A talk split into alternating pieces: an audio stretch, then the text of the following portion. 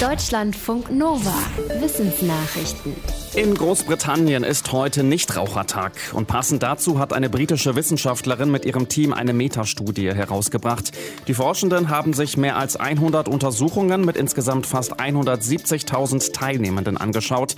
Sie wollten herausfinden, wie es Rauchern psychisch geht, nachdem sie mit dem Rauchen aufgehört haben.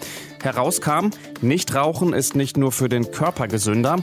Raucher mit Angstzuständen und Depressionen fühlten sich laut der Studie im Schnitt besser, wenn sie auf Tabakprodukte verzichten. Zigaretten seien keine Hilfe dabei, mit negativen Gefühlen zurechtzukommen. Der Verzicht darauf könne ähnlich große Effekte haben, wie ein Antidepressivum zu nehmen. Auch um ihre Freundschaften sollten sich Raucher keine Sorgen machen. Die Studie zeigt, dass das Sozialleben von Menschen nicht leidet, wenn sie mit dem Rauchen aufhören. Fast überall, im Supermarkt, am Arbeitsplatz, in Schule und Uni sind mittlerweile medizinische Masken Pflicht. Masken aus Stoff gelten nicht mehr als sicher genug, um sich selbst und andere vor Corona zu schützen. Forschende aus den USA haben jetzt die Filterfähigkeiten von Baumwolle und synthetischen Materialien verglichen, und zwar unter Bedingungen, die die Feuchtigkeit in der Atemluft von Menschen nachstellen. Dabei fanden sie heraus, dass Baumwolle, vor allem Flanellstoff, besser ist als ihr Ruf, denn die Baumwollfasern nehmen Feuchtigkeit auf. So entsteht innerhalb des Gewebes ein feuchtes Klima. Viruspartikel, die durch dieses Gewebe hindurch müssen, nehmen diese Feuchtigkeit auf. Das macht sie größer und die Wahrscheinlichkeit steigt, dass sie im Material hängen bleiben. Bei medizinischen Masken aus synthetischem Material gibt es diesen Effekt nicht. Trotzdem, so die Wissenschaftler, sind die medizinischen Masken nicht schlechter als die Stoffmasken. Stoffmasken seien nur besser als gedacht. Nachts bei Neumond zwischen Florida, Kuba und den Bahamas. Das sind die beste Zeit und der beste Ort zur Fortpflanzung für die gemeine Goldmakrele. Herausgefunden haben das Forschende aus den USA.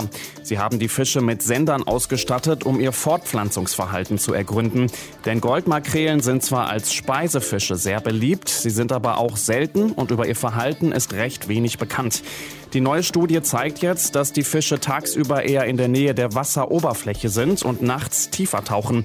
Besonders wenn sie Eier legen, also sich fortpflanzen. Goldmakrelen legen laut der Studie außerdem große Distanzen zurück. Mehr als 100 Kilometer am Tag sind da möglich. Die Tiere nutzen die unterschiedlichen Wassertemperaturen im Meer, um ihre eigene Körperwärme bei 27 bis 28 Grad zu halten. Wird es ihnen zu warm, schwimmen sie in Richtung Norden. Musikunterricht geht wohl auch in einem geschlossenen Raum Corona-sicher mit Hilfe eines Luftreinigers. Ein Professor für Ingenieurswissenschaften an der Universität Minnesota hat dafür zusammen mit seinem Team Luftströmungen simuliert, sozusagen als Kollegenhilfe, denn die Musikhochschule der Uni hatte angefragt. Sie wollte Einzelunterricht wieder möglich machen, denn Singen oder gar ein Blasinstrument spielen ist normalerweise Superspreading für andere im Raum. Das Team analysierte, wie sich Viruspartikel innerhalb eines Musikklassenzimmers ausbreiten. Die Forschenden kamen in ihrer Studie zu dem Schluss, dass ein Luftreinigergerät sogar besser hilft als Lüften. Es holte in der Simulation wohl zuverlässig Aerosole aus der Luft, wenn es richtig platziert war. Daran müssen sich Musikerinnen und Musiker aber vermutlich noch gewöhnen, denn der Luftreiniger sollte laut Studie am besten direkt vor ihnen stehen. Gerade erst haben Menschen den Januar zum Veganuary gemacht und einen Monat lang auf tierische Produkte verzichtet. Das Bundesamt für Risikobewertung BFR hat jetzt eine Studie veröffentlicht, der nach die vegane Ernährungsweise Auswirkungen auf die Knochengesundheit haben könnte. In der Untersuchung haben sie 36 vegan lebende Menschen mit 36 Nicht-Veganern verglichen. Die Knochengesundheit wurde per Ultraschallmessung am Fersenbein ermittelt. Demnach hatte die Gruppe der vegan lebenden Menschen im Schnitt niedrigere Ultraschallwerte, was auf eine geringere Knochengesundheit hindeutet. Das Wissenschaftsteam identifizierte dann zwölf Biomarker, die im Zusammenhang mit der Knochengesundheit stehen, etwa die Aminosäure Lysin oder die Vitamine A und B6. Die Gruppe der Veganer hatte bei diesen Biomarkern meist eine geringere Konzentration, wenn auch nur leicht. Das könnte laut BFR ein Hinweis auf die Ursache der geringeren Knochengesundheit sein. Um diese Vermutung zu belegen, müssten aber noch weitere Studien durchgeführt werden. Bananenspinnen. Klingt nett. Der griechische Fachbegriff ist Phoneutria, übersetzt Mörderin. Das passt schon besser. Denn die Spinnengattung von Neutria ist sehr giftig. Selbst für ausgewachsene Menschen kann ein Biss lebensbedrohlich werden.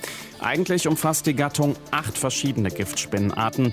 Biologen der George Washington University schreiben jetzt in einem Fachmagazin, dass es aber eigentlich neun sind. Erst fiel ihnen auf, dass einzelne Spinnen der Art von Neutrivia boliviensis anders aussahen. Dann stellten sie fest, dass die Spinnen ein Gebiet besiedeln, das von den Anden getrennt wird.